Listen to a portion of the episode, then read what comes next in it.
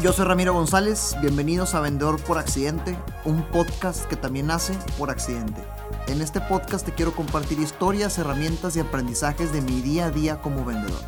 Todo esto con la intención de motivar a más personas en esta profesión que da el primer renglón en cualquier estado de resultados. Vendas lo que vendes. Arranquemos. Señores y señores, bienvenidos a el episodio 102 de Vendedor por Accidente. Y bueno, ya que estamos en racha de buenos invitados, pues aquí está Andrés, el Capi, Andrés, el, el, el temazo que les tenemos para el día de hoy. Para el día de hoy, bienvenido Andrés. ¿Cómo Gracias, Ramiro, muy bien. Un placer estar aquí. Oye, pues mira, primero que nada, este, que la gente sepa qué te dedicas, por favor. Soy piloto aviador. Trabajo para una empresa de paquetería, okay. Estafeta, que es una empresa 100% mexicana. Ajá. Y pues vuelo Boeing 737. Qué chulada, ¿no? Sí. Eh, eh, espero poder abarcar cualquier pregunta que, que, por naturaleza humana las personas que no conocemos del tema este eh, lo podamos lo podamos abarcar si no cualquier tema que te, que te pregunten seguido pues por favor es el espacio okay. somos muy ignorantes que no dominamos el tema y creo que es muy sexy te lo decía ahorita el contenido sí. de aviación y de, y de vuelo verdad pero a ver primero cuéntame eh, en qué etapa de tu carrera estás ahorita en qué andas de qué se trata tu vida profesional hoy hoy en día eh, estoy pasando una etapa que he buscado mucho en mi vida, que es, es volar un avión grande. Okay. En este caso es un Boeing 737. Eh, volar en una empresa de carga es, es, algo también que me llamaba mucho la atención. Ya trabajé en la aviación ejecutiva, ya fui instructor de vuelo y me llamaba la atención trabajar en algún momento en la aviación de carga, que es una rama de la aviación pues un poco diferente a lo normal, ¿no? Ok. Y pues estoy en esa etapa, acabo de entrar a la empresa, acabo de terminar mi entrenamiento después de dos meses. Dos y meses ahorita estoy ajá, y ahorita estoy pues en unos días de descanso okay. aquí contigo. Por, por, eso por eso aprovechamos. Por eso, oye, ahorita sí. dices que, que esta aviación de carga o, o uh -huh. el, el, área de carga es un poco diferente a lo normal. ¿Qué, ¿A qué te refieres? Pues es muy diferente en el aspecto de que pues la operación es, es, muy diferente, ¿no? Volar un avión de carga, pues no tenemos pasajeros, no tenemos eh, sobrecargos, uh -huh. no tenemos eh, ese tipo de, de, de, ambiente. Volamos, la mayoría de los vuelos son de noche, en la madrugada. Okay. Eh, entonces, el, la vida es, pues el ritmo de vida es un poco diferente, ¿no? ¿Por qué? ¿Por qué los de carga son en la noche? Eh, la aviación de carga se lleva mucho en la noche, más que nada por la paquetería para que llegue okay, a, a eh, o sea, sus destinos y, y la logística se, se, presta que sea durante la noche para que durante el día sea la entrega en, en los destinos a los que va pues, la carga. Ok, o sea, es un tema de, de beneficio para la logística. La logística de las empresas de carga. Ya, lo primero que pensé ahorita es tal vez en la mañana, en el día está muy saturado de aviones de también, Entonces, también influye y aquí pues es rápida la carga y la descarga de los aviones, okay. que lo, lo regular, por lo regular se hace entre 30 minutos y 40 minutos descargas un avión y lo vuelves a cargar. Okay. Entonces, en la noche, en la madrugada es un poquito más fácil hacer esto. Ya, ya, o sea que uh -huh. tienes un horario totalmente... Sí, los vuelos son a las 2 de la mañana. Mis pues... firmas son a las 2 de la mañana por lo regular. Eh, 2, 3 de la mañana. firmas? Es cuando, eh, la firma es cuando llegas eh, una hora antes del vuelo okay, okay. y firmas de que ya llegaste y estás listo para tu vuelo y te dan ahí todo lo que es la papelería, te presentas con el capitán del vuelo, okay. este, revisan sus papeles, por ejemplo, si vamos a Estados Unidos, visa y pasaporte, la licencia, nuestro examen médico, que todo esté en orden. Y se revisa todo eso, la, el, el, clima, el plan de vuelo, este todo eso se hace una hora antes y luego ya te vas al avión. O sea, es un protocolo sabroso sí. también. Sí, no, no, no, no es cualquier cosa. Wow. Oye, ¿qué prefieres tú? ¿Qué te gusta más? Eh, ¿Vuelos de carga o vuelos de pasajeros? No sé, apenas voy a probar la carga. Ah, pues Entonces, que son dos meses de entrenamiento. Es, sí. es mi, mi, inicio, pero eh, yo creo que me gusta más la aviación de pasajeros, pero es algo que buscaba vivir esta experiencia de la carga. Ok, ¿por qué consideras que te gusta más la aviación de pasajeros? Eh, me gusta llevar gente. Ok, sí, sencillo. ¿Sí? ¿Y por qué querías vivir esta experiencia? Porque creo que es una experiencia que me va a dejar eh, un gran eh, aprendizaje o me va, a, me va a dejar mucho a mi experiencia como piloto. Ok. El trabajar en la aviación de carga. Por eso he buscado trabajar en, en, en todo. Ya trabajé en la aviación ejecutiva, en, como instructor de vuelo. Quiero como que mi enfoque al final es haberme eh, llenado de, de cada una de ellas y al final quedarme con lo que más me guste. Oye, a ver, ok, fíjate, a- a- antes de grabar le decía a Andrés que, que intencionalmente no revisé a fondo tus redes para que fuera genuina mi, mi, mi- mi- mi impresión, ¿verdad? Mi, mi plática contigo. Y Está pasando, o sea, me están ocurriendo cosas que, que Aquí en el momento. contigo. Sí, sí, sí, esa, esa me gusta. Oye, eh, ¿qué tipos de roles de piloto aviador existen? ¿Existe el ejecutivo, el de carga, el de pasajeros, instructor? El ejecutivo, carga, pasajeros, eh, podría ser, es un poquito, el militar, el piloto militar es, todo- es otro, otro ámbito. Pero ahí, ahí es una carrera distinta, ¿no? O sea, aparte de ser piloto aviador tienes que meterte a una escuela Estudias militar. en la, en la Escuela Militar de Aviación. Ok, ok. y eres pues piloto militar, aunque después de, ahorita podemos hablar de eso, pero después de que es un gran proceso el de los pilotos militares, son como 12 años, ok. y luego te puedes salir del ejército y trabajar como piloto comercial. Ok, ok, ok. Pero es otro proceso, también pues eh, los, los pilotos de helicópteros se podría decir que son otra rama. Ajá. A mí en lo personal no me gustan los helicópteros, este, pero es eh, también otro estilo. Son vuelos cortitos en las ciudades nada más. Sí, eh, sí. Ganan muy bien. Eh, se podría decir que son las ramas. Carga, pasajeros, ejecutiva, la aviación militar. Ok. Y, y oye, un, un piloto aviador que, vaya, e- es, difícil, es diferente la, que obviamente sé que sí, pero ¿qué tanto? La, la, la escuela de un piloto de aviones a un piloto de helicópteros. Es muy parecida en cuanto a las materias, o sea, en cuanto a lo que es teóricamente, Ajá. es muy parecido. El, el hecho de la aerodinámica, el hecho de la navegación, eh, son muy parecidas. Algunas cosas, por ejemplo, las materias de sistemas, pues es diferente en los sistemas de un helicóptero. El, un, un rotor o un- un- una hélice o una turbina o un turbofan, son diferentes los procesos de cómo se cómo funcionan, pero es muy parecido. Pero es mucho más caro estudiar para ser piloto de helicóptero. ¿Por qué? Porque es más caro el mantenimiento de los helicópteros, la operación del helicóptero. Este, si la carrera de piloto de, de ala fija se llama, Ala de- fija. es el piloto de avión. Oh, Ala fija por es el ala, es ¿ti- fija. ¿Tiene sentido? Ok, sí. y los sí. helicópteros son ala rotativa. La hélice del helicóptero, el rotor, es un ala realmente. Ok. Es una ala sí. rotativa. Sí. Entonces es, la manera técnica correcta es piloto de ala fija y piloto de ala rotativa. Ok, ok. Entonces, si la carrera de piloto de la fija es cara, la de piloto de la rotativa es como dos o tres veces más cara. Fíjate, no, yo pensaría que todo lo... con- como ves más aviones ahí arriba Sí. que, que helicópteros, eh, ¿se debe únicamente al mantenimiento del equipo, al mantenimiento del vehículo? El tanto el helicóptero como la operación, como que es más este, específico el entrenamiento del helicóptero. Ok. Varias cosas influyen en eso. Y por decir, tú que te especializaste, ah, quiero asumir que te espe- especializaste en ala fija, Yo soy a la fija. este, pero entrenarte para ala rotativa te va a costar menos tiempo porque ya dominas mucho del ala fija. Hay un proceso de convalidación, más o menos, que se podría decir que haces como eh, un proceso para sacar la licencia de helicóptero. ¿Ok? y te piden que hagas ciertas número de horas de vuelo y cierto curso para como revalidar. No lo vas a hacer desde cero, obviamente, Ajá. pero sí es un proceso que puedes hacer. Wow. Sí. Wow. Oye, y, y ya retomando la historia, anticipo que se me van a ir temas así, ¿verdad? Porque está, está Hay digo, muchos buenos temas, ¿eh? Es, es un tema muy, muy interesante. Oye, este, regresando un poquito a, a tu trayectoria, terminas de estudiar aviación. Este, primero, eh, cu- cuéntame do- do- do- dos, tres cosas. Este, ¿qué onda con la carrera de aviación? O sea, ¿qué tanto billete sale pagar una carrera de aviación? Al menos en México, yo creo que si lo dolarizamos pudiéramos, este, Eh, eh, universal, un- hacer hacerlo un poco más general. nos- Ajá. a- gracias a la gente de Ecuador, Colombia, Panamá que nos ven, entonces dolarizarlo es lo más, lo más sensato.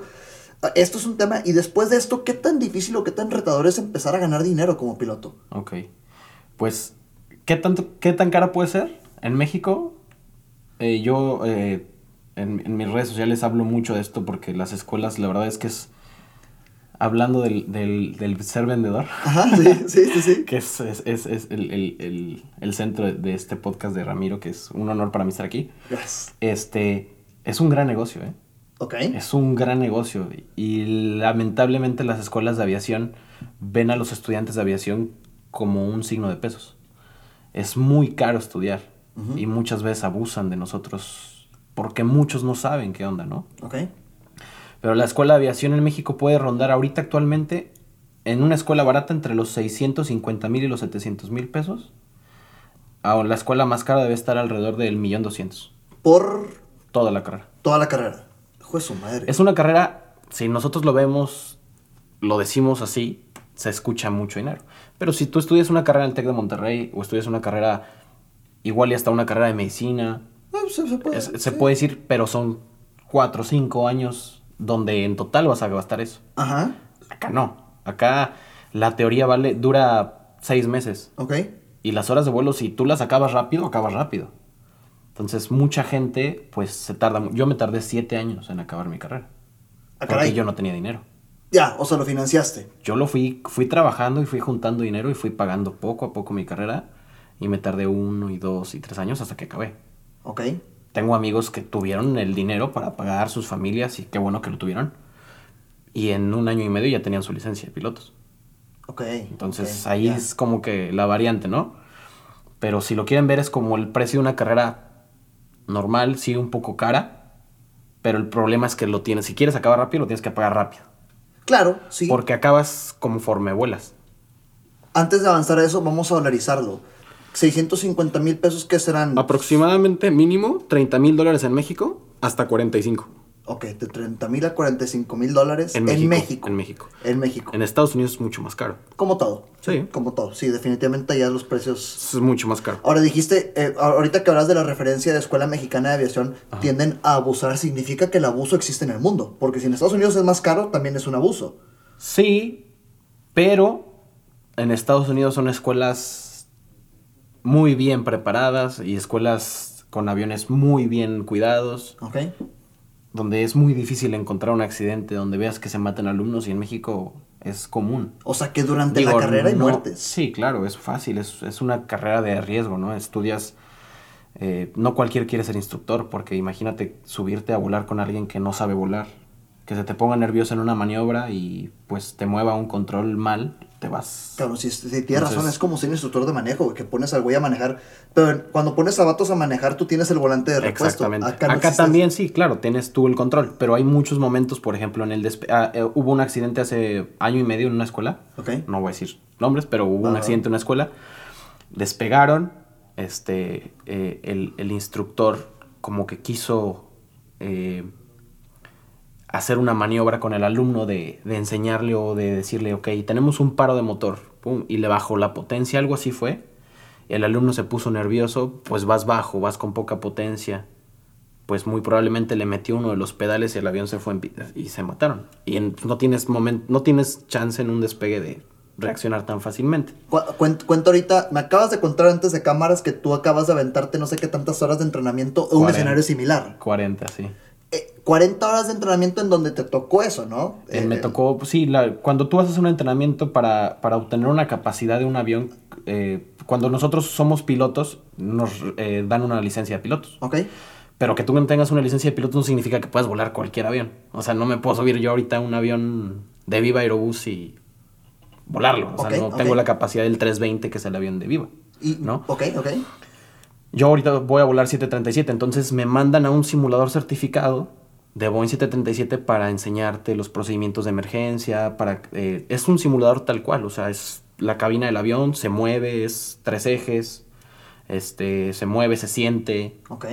y es para que entrenes en eso. Y, y por, por lo regular lo que más te enseñan son procedimientos de emergencia. Como el que eh, acabas de decir, porque me acordé ahorita, porque lo que me acabas de decir es Los eso. paros de motor. Los paros de motor te hicieron entrenar eso. Eso es lo, lo que más te piden que hagas. Ok. Porque se podría decir que es lo más eh, crítico, ¿no?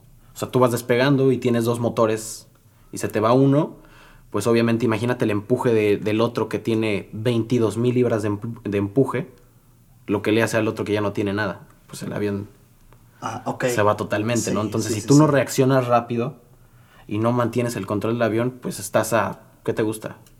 Pues 50 metros del piso, 100 metros del piso, pues, y traes un avión de 50 toneladas, Sí, o sea, la, la, la, física hace que las 50 toneladas Tienes con los que 100 reaccionar metros- rápido. Sí, ok. a ellos lo que les pasó igual y no era un avión de 50 toneladas, ¿ah? Pero es lo mismo, es la misma este, física, la misma lógica. Ok, Se caen y se matan. Entonces, En México pasa mucho que la- los aviones, las escuelas no tienen buenos mantenimientos, este, los instructores muchas veces no están bien capacitados, están ahí nada más porque pues no hay quien más dé la instrucción. En Estados Unidos te encuentras con instructores de mucha capacidad, de muchos años Ajá. de experiencia, aviones nuevos, muy bien muy buen mantenimiento, etcétera, etcétera, ¿no? Ok. Diferencias como en todo. Ni diferencias normales. Y creo que Latinoamérica o sea, va, o sea, va a ser Claro. identificado con, con la diferencia comparativa que existe entre cualquier cosa que compares eh, Latinoamérica, Estados Unidos. Entonces, Claro. Normal. Ahora, ¿qué deja más? O sea, hablando de negocio, porque te metiste una feria estudiando. Claro. Eh, hay, pues, hay muchas maneras de ver esta pregunta. Me lo Eh, preguntan mucho. Es- sí, o sea, ¿qué, qué deja más? ¿Un vuelo como los que ya has vivido? co- eh, eh, ¿Comerciales? ¿Está bien dicho? ¿Comercial de, pasajeros? Comercial y carga, o sea, carga y pasajeros es prácticamente lo mismo. O sea, po- lo podrías dividir entre esas dos, que es comercial Ajá. y aviación ejecutiva. Supongo que eso es lo que... Ah, ok, ok. O sea, prácticamente lo mismo en términos de ganancia también. No, no, no. Ahí, ahí se podría diferenciar y ahí podríamos partir como que... Ah, ya, porque es comercial porque estás comerciando con eso, o sea, comercializando en términos de, de descarga, de carga y descarga. Y pasajeros que pagan un tiene boleto, sentido, tiene sentido. pagan un boleto y... ¿No? Ok. Y la aviación ejecutiva, pues es de la persona del avión, ¿no? Ok, sí, claro, sí, es un... Es mucho mejor pagada la aviación ejecutiva. Ok, ok. ¿Cuánto estamos hablando? ¿Cuánto gana un piloto? ¿Cómo, cómo se gana siendo piloto? Para empezar ahí. O sea, ¿te pagan por vuelo, por variable? Por lo regular en las empresas bien establecidas, Ajá. tienes un sueldo. Ok, Un sueldo como en cualquier trabajo. ok. Eh, y como en cualquier trabajo se te pagan los domingos más, los días festivos o los días de descanso. Normal. Pero en la aviación ejecutiva se presta mucho a que vueles aviones por horas. Sí, Por hora de vuelo. Sí. Por- hay, hay mucha gente que no vuela mucho, entonces tiene sus avioncitos ahí y tiene eh, pilotos ahí como de cajón, ¿no? De que, oye, tengo un vuelo, ¿me puedes sacar el vuelo? Ah, sí, ¿no? Lo vuelas y no se fueron cuatro horas, te cobran cuatro horas. Ok. La hora de vuelo más o menos aquí en Monterrey está en 120, 140 dólares. Ciento, 130, vamos a, a poner en medio. La hora de vuelo ejecutiva, 130 Depende del dólares. Ok. Un avión monomotor, desde un 2, 172, 182 hasta un 210, un 310, hasta un 414, 421 deben andar ahí entre los 130 y 150 dólares. Todos los números que acabas de decir son, tipos de aviones. Tipos, de aviones eh, ok. ejecutivos chiquitos. Ya, ok, ok. Ahora, pero Los que le llaman avionetas, que no está bien dicho. ¿cuál es la definición de una avioneta? no existe. ¿Existió en algún punto? A alguien se le ocurrió un día y dijo, ah, mira una avioneta y se quedó y se quedó y se quedó. Pero sea que- realmente es un avión pequeño. Porque yo relaciono avioneta en mi mente como el que tiene. Este, Ajá, y no, es un avión. Y sigue siendo avión. Es un avión. Fíjate, o sea, avioneta no existe. No Importante. existe, no digan avioneta el- porque nos enojamos, ¿eh? Ese va a ser el, título del trailer de este. Las avionetas no existe, Sí, no, son aviones pequeños. Todos son aviones. Ok. Desde un avión grande hasta un avión pequeño. Les pusieron avionetas, fue un término muy, muy que se ha adaptado y pues mucha gente sí entiende avioneta y pues se imagina el avión. Debe haber sido mexicano. Pero si has visto las nombre. si has visto güey, las noticias hasta, o sea, ves un jet de donde llevan cargamentos de droga y no sé qué y dicen la avioneta no sé qué y nosotros pues que sabemos decimos, o sea, decimos así como que no manches, ¿de dónde es una avioneta eso? Sí. Nada que ver. Wow. Ok, bueno, entonces, eh, eh, dep- dependiendo del tamaño, son 130 dólares promediazo, hora de vuelo. Un, ahora, una duda, ¿alguien que es piloto ejecutivo puede trabajar para algo comercial o normalmente está 100% enfocado acá? Por lo regular las empresas te piden que no, ¿por qué? Porque nosotros tenemos un número de horas máximas a volar por mes, por semana, por día. y Porque por te año. ponen un límite de horas por por la fatiga. Oh, ya. Ok, ok, ok. Hace ratito te acuerdas que hablábamos de los factores del que ahorita vamos a platicar de los accidentes. Sí, claro, claro. Ajá. Lo que más se cuida en la aviación es que los pilotos no tengan fatiga, que no tengan cansancio, que cuiden, porque los errores por los que suceden la mayoría de los accidentes es por cansancio por, y, la mente no está concentrada, ¿no? Entonces te desvías tantito y ahí es cuando hay los accidentes. Wow. Desviación de la práctica se llama ese, ese concepto. Y eh, se trata o se de- trata de limitar las horas. Por ejemplo, por día no podemos volar más de 8.5 horas. Si, tú, si un piloto vuela 8 horas y media en un día, tiene que forzosamente descansar por lo menos 24 horas para hacer otro vuelo. ¿Cuál es el vuelo más largo que existe en el planeta? ¿De cuántas horas? Hay un vuelo de... No, hay vuelos de 20 horas, de Significa 23. que se turnan. No, ahí van, se llaman vuelos con tripulación reforzada. Ok. Van dos tripulaciones completas. Entonces, a cierta hora o a cierto tiempo del vuelo cambian la tripulación. Y por lo regular estos aviones son aviones grandes, aviones heavy, pesados, tienen un cuarto de descanso. Entonces los pilotos que estaban volando salen y se van a dormir y entran los, los otros. 20 horas dijiste. ¿De dónde a dónde es? Hay un vuelo de 20 horas que va de Nueva York hasta Auckland, Nueva Zelanda. ¿Y por qué lado de la Tierra se van? Eh, Cruza de, de Nueva York hacia... Por toda Europa y Asia. No, por el otro lado. Por otro lado. Ajá. Hasta toda América y, y parte, esa parte de Asia. Ahora, pe- disculpen la variación de temas. Ahorita hablamos de eso. Terminemos el tema del, del billete. A ver. son 130 horas. Eh, sí, sí, 130 dólares, perdón. Dólares aprox la hora, Promediazo, vamos a promediarlo así. Por hora volada, considerando que un piloto ejecutivo únicamente vuela, ejecutivamente hablando. Sí, por lo regular se dedican a eso. Porque lo que te decía es que las aerolíneas tratan de cuidar las horas. ¿Y el piloto ejecutivo cuida lo mismo? ¿Eso es, No. es una buena práctica en el mercado o les vale madre? Ahí sí les vale madre. O sea, en promedio, ¿cuántas horas de... de Eh. un, un piloto ejecutivo exitoso, ¿cuántas horas al mes se está aventando? Pues no exitoso, sino que tenga su chamba Hey. bien, un buen jale, pues, entre 70 y 80 Vamos a al mes. Vamos a ver. Pero ¿70 dijiste? 70, 80 70, 70 o 60 por 130, 9100 dólares. aprox. Su pinche. Si vuelas por horas. mames, wow. Sí, vuelas por horas, Ok, ¿no? ok. Pero fíjate lo que hacen muchos. Muchos tienen su avión. Tengo muchos amigos así. Si me están viendo, pues perdón. Ver, sin nombres, sin nombres. Sin pero nombres. Pero tengo a a amigos que, que tienen su avioncito de base, Ajá, que vuelan y que tienen su sueldo de 30, 40 mil pesos. ok. E- e o sea, aparte de ese avioncito que tienen de base, que tienen su sueldo base, que es un avión que siempre tienen que cumplir porque es donde están contratados, se podría decir, vuelan otros 3, 4 aviones por hora.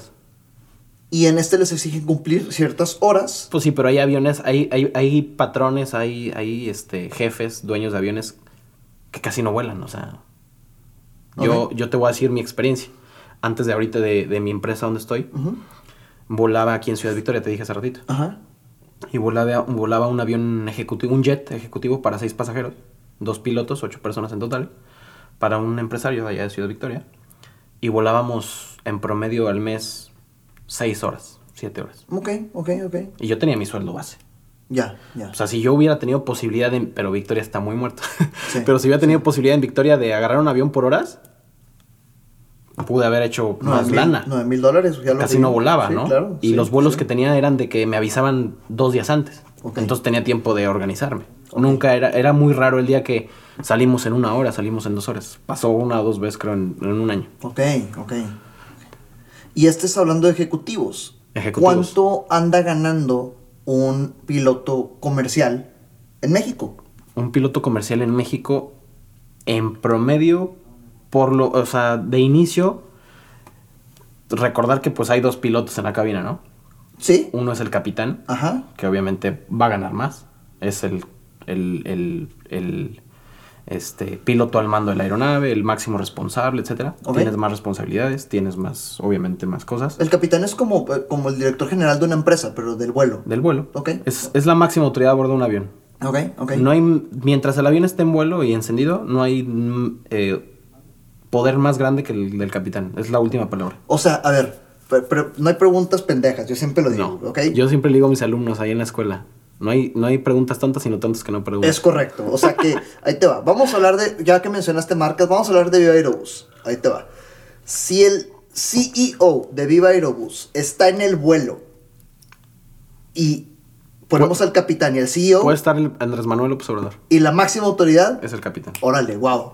¿Por qué? ¿Qué criterio? Porque es la persona a la que se le adjudicó la responsabilidad de todos los pasajeros, carga, mensajería y el, la- el avión. Su madre, qué poder. Entonces- wow. wow.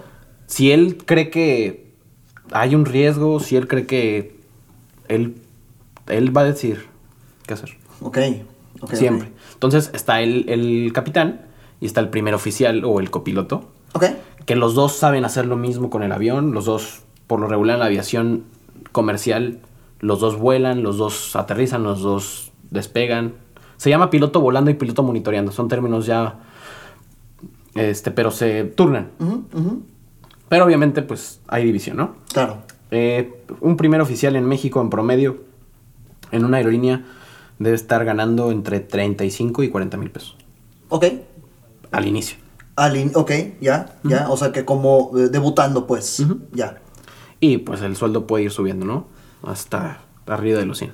¿Y el capitán cuánto está llevando? Sí, puede, puede ganar arriba de los 100. Ok, ¿y en qué, de qué depende la jerarquía? O sea, ¿qué, qué tiene que lograr un güey para llegar a ser capitán? Sobre todo la experiencia, Ajá. sobre todo la... eh, la el, el- depende también el, el fabricante del avión. Oh, ok. Llámese Airbus, Boeing. No, O sea, no depende de la aerolínea, depende del fabricante. También la, la aerolínea muchas veces pone ciertos eh, eh, requerimientos, ¿no? Hay empresas que te dicen, no, sabes que para ser capitán aquí tienes que tener 2.000 horas en el equipo, o sea, en el avión, y aparte tener por lo menos dos años de antigüedad en la empresa. Ok, ok. Hay empresas que no te piden antigüedad y que te dicen, mientras tengas 2.000 horas, puedes concursar por una plaza de capitán o... Ok. Depende mucho, hay varios factores. Ya, ya. Uf, su madre, wow, qué interesante. güey. Es interesante. Que, que a- hablando de este tema, ahorita mencionabas que hay dos tripulaciones en los vuelos este, que son muy extensos. Sí, los transatlánticos, por lo regular. Ok, a- háblame de las tripulaciones. Digo, yo como, como cliente pasajero de un avión, ahí te van las personas que yo veo que participan en un vuelo. Para, para vamos a hacer la comparativa, ¿ok? Ok. De- desde, desde que te recogen el, tic- el ticket y que te checan, ya cuenta como... Eh, como sí, es, va. es- es personal de la empresa. Ok, bueno, está, está, Mostrador. está la persona que te está ahí checando el QR del, del celular. Mostradores. Ok, llegas, hay una persona parada en la puerta del avión, otra adentro, está el capitán siempre saludando a todos. Pasas y por lo menos hay. ¿Cuántos llevamos? ¿Cuántos llevamos? ¿Van el, bueno, el mostrador? Los mostrador, los de tráfico, que son los que por lo regular vas a abordar y te revisan el. Ya antes de subir al avión, el pase a abordar y te piden tu identificación. Ok, ok. Son los de tráfico. Que no los conté. Fíjate, eso es la comparativa que quiero, que, que quiero, que quiero analizar. Lo que el- mi ojo como pasajero ve versus lo que realmente es. Llevo el, el, el de abordaje. eh, ¿Cómo, cómo le llamaste a quién? Este, Eh, eh, antes de- tráfico. Ah, antes, eh, Antes, los antes. de mostrador. Los de mostrador, la persona que, en mis ojos, ¿verdad? La persona que está en la puerta, una persona atrás, son tres, el capitán. Ya el- entrando a la- al Sí, avión, ya entrando ya los sobrecargos. Ok, sobrecargos, hasta ahorita llevo tres contados que, eh, en quienes deposito mi vida en ese momento. Dos personas acá que ha de ser el capitán y el primer El oficial. primer oficial. Y si acaso, entonces son cinco, cinco cuatro, cuatro personas. Este, y si aca- cua- no, cinco, cinco. Y si acaso una, dos personas más que están en los asientos guiando a las personas. O sea, conté seis personas. Mi ignorancia me dice que son seis personas en tripulación. Dime la realidad. La tripulación de vuelo como tal son dos pilotos. Ajá. O hay aviones que llenan tres pilotos. ¿Ok? Y los sobrecargos son un sobrecargo por cada 50 pasajeros. Órale, no, ok, ok, entonces, o sea que un avión, ¿cuál Por lo regular, un avión promedio de vuelo de, de aerolínea mexicana, Viva, Volaris, etcétera, Sí, son aviones de 180 pasajeros, llevan cuatro sobrecargos. ¿cuántos sobrecargos más dos, más dos en Dos la cabina? pilotos. Ok, seis. O sea que un avión de doble tripulación debe tener más pasajeros también. Claro, los- el avión más grande del mundo, el A380, tiene capacidad, puede configurarse desde 500 hasta arriba de 600 pasajeros. Su- Wow, o sea, es una- son 10 personas, 12 personas Sí, por tripulación. Van por lo regular 6 pilotos, 3 y 3, dos tripulaciones reforzadas. Y son, ¿qué te gusta? 10 sobrecargos, 8 sobrecargos. 16 personas. Y van otros 8, aparte, porque los sobrecargos tienen las mismas horas que los pilotos, ¿eh? De, de fatiga y esas Lo cosas. mismo, no pueden volar más de 8 horas y media, 30. Órale, wow, no, no me esperaría eso, fíjate. Son 8 horas y media al día, 30 a la semana, 90 al mes y 1000 al año. Wow. Wow. Ok. está, cabrón este pedo. Ok. A ver, este. Ahora. Son cosas que nadie se imagina. Sí, pues que son tantos temas. O sea, porque tú podrías decir, no, pues puedes trabajar todos los días, ¿no? Como cualquier trabajo. sí, No, pues una jornada no. laboral diaria. Pues, El la fatiga es mucho, los cambios de presión, subir y bajar. ¿Hay alguna el implicación, oxígeno ¿hay alguna implicación de salud? O sea, hay el. eh, ¿Viste la película esta de que, que hace Will Smith? eh, en la que eh, eh, es un la hace de médico que estudia las, las consecuencias de jugar fútbol americano. Ah, sí. Bueno, es un caso de la vida real, Claro. ya ves que, que hace una década que los jugadores de americano morían por ciertos golpes. En la cabeza. Sí, ¿hay alguna situación así con los Dicen, pilotos? dicen que la radiación de los aviones ocasiona mucho en los pilotos cáncer a, a- a edades avanzadas. Ok. ¿Y hay algún Dicen. patrón? Debe haber algún patrón. Algún... Yo, la, yo sí he conocido varios pilotos que han muerto de cáncer grandes, Ok. pero no te voy a decir que muchísimos. Pero es un estudio que dicen que la radiación de los aviones, o tanto tiempo estar radiados, este, ocasiona cáncer. Wow. Wow. Ok. Y sobre todo, pues la... ¿Has visto el meme del, este, del señor que se hace viejito de que no... Parece que no trabajas, pero tienes... Sí. Sí. Ah, sí, es como. Es, un como trabajo cuando- muy demandante. Es como cuando ven a Barack Obama. Este, se- ah, cuando empezó a ser presidente. Y al- cuando luego, terminó. cu- eh, ya es que tuvo dos periodos. Cuando, Cuando terminó, es una demacración así. o sea, está fuerte. güey. Sí, es, es demandante, es cansado, los cambios de presión, los viajes, estar lejos de la familia, Ok. muchas cosas. O, que- o sea que dices que por cada ocho horas son 24 horas de descanso. 8.5. Ujú. Por ca- Pero a ver, ¿qué pasa si te aventaste 8 horas de 2, 2, 2, 2 en 4 días? De todos modos te... Ah, tocan- sí, es- tienes 30 a la semana. Ah, ok, ok. Ah, es que ahorita me lo... Me lo sí, sí, me lo aventaste de esa 8.5 forma. horas diarias, Ok. 30 por semana, 90 al mes y 1000 al año. ¿Cuál es la jornada más matona que te has aventado tú? Así de que digas, terminé... o más allá de las horas, sino... El vuelo en el que terminaste más madreado y por qué. Un vuelo de traslado que hice, llevamos un avión de, de aquí del aeropuerto del norte a un pueblito que se llama Ocotlán, Jalisco. ¿De traslado qué significa? El avión estaba aquí en mantenimiento, había que llevarlo allá a los dueños. Ah, ok, ya, sí, simple vuelo, sin, sin, sin... Ellos no tenían su piloto disponible, entonces piden el vuelo de traslado, que es eh, cuando un avión terminó un mantenimiento o va a un mantenimiento, lo trasladas. ¿Vuelas solo en ese tipo de vuelos? Sí, era un avión, era un monomotor, un 206, un avión chiquito. Ok. Entonces, pero iba con un amigo. Ok, ya. Pero estuvo muy pesado porque ha- hacía mucho calor, no nos pudimos subir tanto, eh, se había mucha turbulencia y el avión no era automatizado, entonces teníamos que ir volando, fui- fueron como cuatro horas. Entonces, Invitaste a un amigo que obviamente sabía del tema. o Sí, sea, claro. Ya, ok, ok. ¿Cuántas horas dijiste?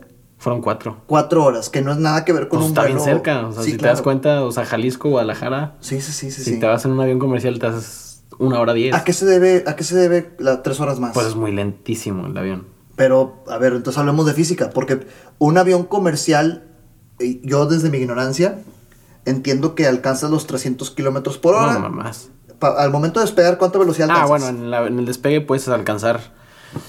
Un avión despega, un avión grande de aerolínea normal promedio despega entre 130 y 140 nudos. ¿Significa que es eh, nudos? Nudos o es una, nudos es una este nosotros las velocidades es en nudos Ajá. y las altitudes es- son en pies. Los nudos equivalen, es una equivalencia de millas náuticas por hora. En lugar de decir estamos volando a tantas millas náuticas por hora, estamos volando tantos nudos. Igual que los barcos. Muchos conceptos se sacaron de la navegación marítima y se adoptaron en los aviones. Entonces, una milla náutica son 1852 metros. Ok. Entonces, un nudo es estar volando a 1852 metros por hora. Y Un 1852 metros por hora. ¿Y a cuántos? 1852, ¿ok? ¿Y a cuánto dices que se despega? El avión despega, un avión comercial despega en promedio entre 130 y 140 nudos. Ok. Aprox. ok, ok, ok. ok. Que van a venir siendo, que te gusta? 250 kilómetros por hora. Ok. Entonces significa que cuando muy, muy, muy, si acaso, este avión que te tocó viajar llegó a los 150 kilómetros por hora para poder despegar. Para despegar, sí, des- el 206 vo- despega como 80 nudos. Ok. O sea, es lento. Ya, pero deja, o sea, que el despegue no depende de la velocidad. Porque si El llegó a despegue 80 de- y aún así despega, Es que depende del avión. El peso del avión, o sea, una- un, buen punto. un avión de pasajeros con que pesa, lo que te dije hace rato, 50 toneladas. Y este avioncito que pesa 5000 kilogramos, pues no. Ay, qué interesante, güey. ¿Cuántas cosas Despega. ignoras? Estoy consumido en el negocio. Es que es Y, hay muchos factores, o sea, depende de la temperatura. Si hace más calor, es más difícil que el avión despegue, porque las partículas de aire están más separadas, es más ligera. Ok. Y el avión vuela por, por el, el- el aire que va fluyendo a través de sus alas, ¿no? Ok. Entonces, si hace mucho calor, hay menos partículas de aire pasando arriba del ala. Ok. el avión va a gastar más pista. Si hace frío, es al revés. Hay muchas partículas pegadas, mucha, este, mucho peso en el aire y el avión va a despegar más fácilmente. También la altitud. Ok. ¿Qué pasa en lugares más altos? La Ciudad de México está a 7000 y tantos pies.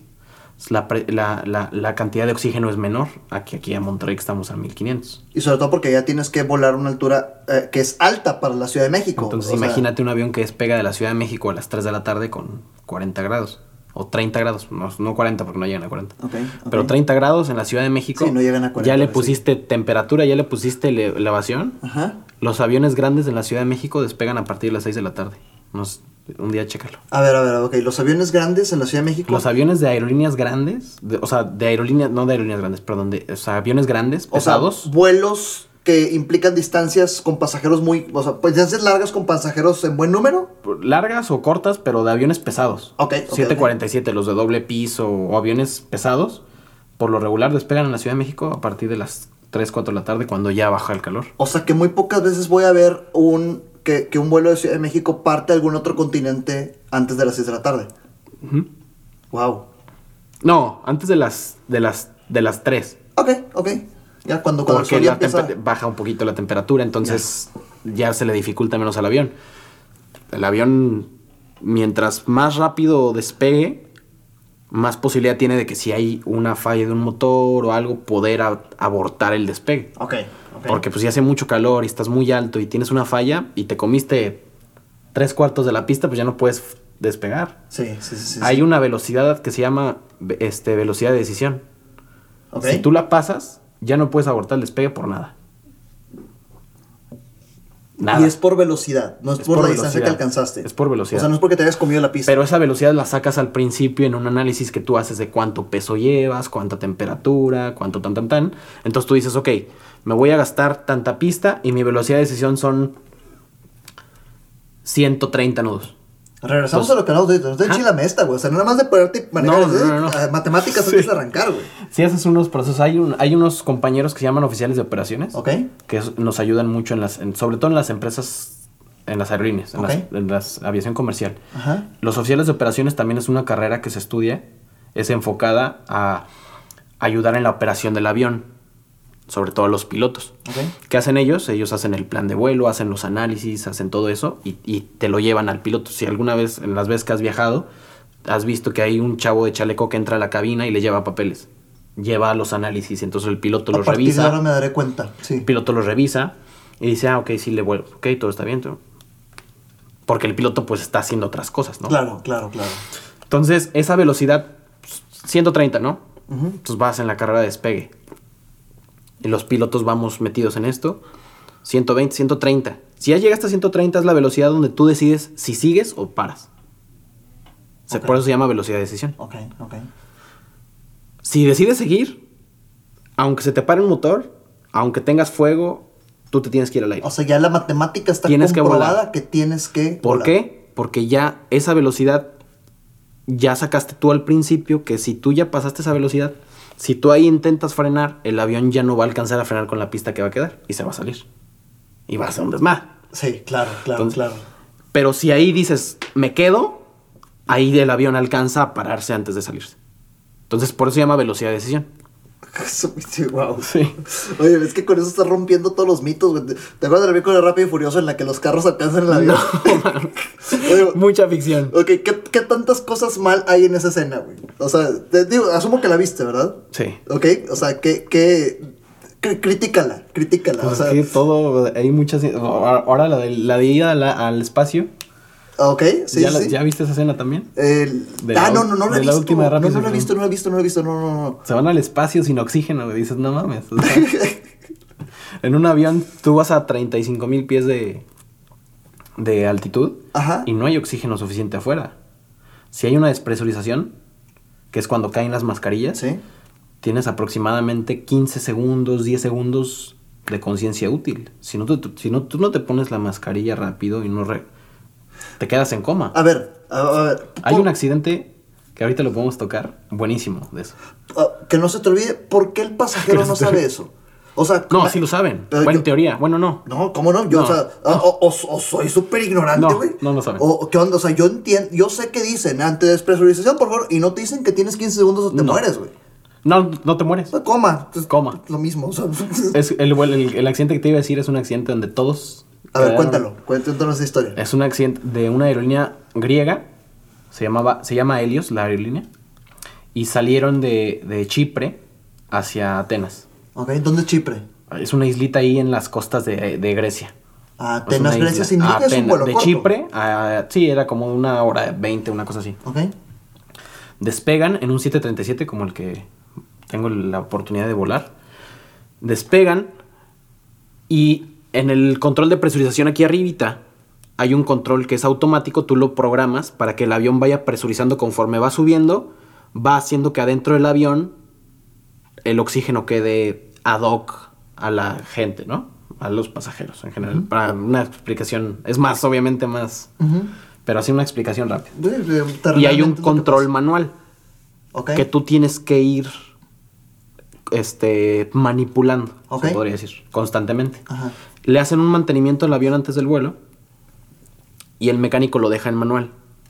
Y los pilotos despegan y ellos creen que van en automático y el avión empieza a lanzar la alerta de cabin altitude warning, que es alerta de cabina, de que la cabina está subiendo más de lo normal Ok. y que no se está presurizando. O sea, estás quedando sin oxígeno. Ya, ya, ya. El avión sigue subiendo. Para que te des una idea rápida, cuando un avión despega, el avión sube y la cabina, este, eh, imaginariamente se queda aquí. Ok. O sea, el avión por dentro es como si estuviéramos Ya, a 8000 ya. pies Ok, ya, y el ya, avión ya. va a 35. Por eso es que el sensor empezó a decir, oye, está subiendo más de lo normal porque Va con ella. que tenía que subir, pero no lo pusieron automático. Y va con ella. Ok, ok, ok. Se empezó a despresurizar y los pilotos empezaron a tener hipoxia. ¿Qué es hipoxia? Es un, es un padecimiento que sucede cuando no hay oxígeno en la sangre. Pero a ver, ¿qué tuvo que pasar en esa escena para que el piloto durara 10, 15 segundos? No, no, no, ahí no duró, ahí no fue así. Porque tú vas bajo, entonces tienes más tiempo de conciencia. Ok. O sea, lo que te acabo de decir de los 15 segundos es cuando tú vas arriba, el avión está presurizado y de repente se despresuriza. Ahí tienes 15 segundos para reaccionar. Acá duró más tiempo y aún Acá iba así- despegando, iba subiendo Ajá. y pues vas, el, el oxígeno no se acaba súbitamente. Sí, claro. Va acabándose poco a poco. Pero te vas hipoxiando, que es un padecimiento, que es cuando eh, no hay oxígeno en la sangre. Es parecido a cuando estamos borrachos. Cuando nosotros estamos borrachos eh, o cuando tomamos alcohol, ¿qué pasa con el alcohol? Las, las partículas de alcohol ocupan el lugar de las partículas de oxígeno en la sangre. Ok. Entonces estamos sufriendo una hipoxia histotóxica por alcohol, que es cuando nos ponemos alegres y uf, borrachones. Para que agarren la pegando bien hipóxico, ¿verdad? Ajá, eso, eso lo aprendí en Está la escuela hipóxico. y no lo sabía. ¿no? Ok. ¿Qué pasa en una hipoxia normal? Ya no hay oxígeno en la sangre. Ya. Entonces empiezas a sufrir cosas. Empiezas a delirar, te da hormigueo en las manos, no eres como que no, no eres consciente de lo que está pasando. A lo mismo que cuando estás borracho. Ok, ok. Entonces ellos iba subiendo el avión y pues empezaron a sufrir eso y no entendían la alarma, no sabían qué estaba pasando. Madre. Esto se juntó con que los, los pilotos eran alemanes y la aerolínea era griega. Entonces le hablan por la frecuencia de radio a los mecánicos griegos en inglés. Alemanes y griegos no se entendían nada. Les decían que revisaran la, la presurización y estos ya estaban medio hipoxiados. Total que el avión subió hasta donde tenía que subir porque iba automatizado Ajá. y todos quedaron en coma Todos. pilotos y todos los pasajeros. Y el avión se estrelló hasta que se quedó sin combustible.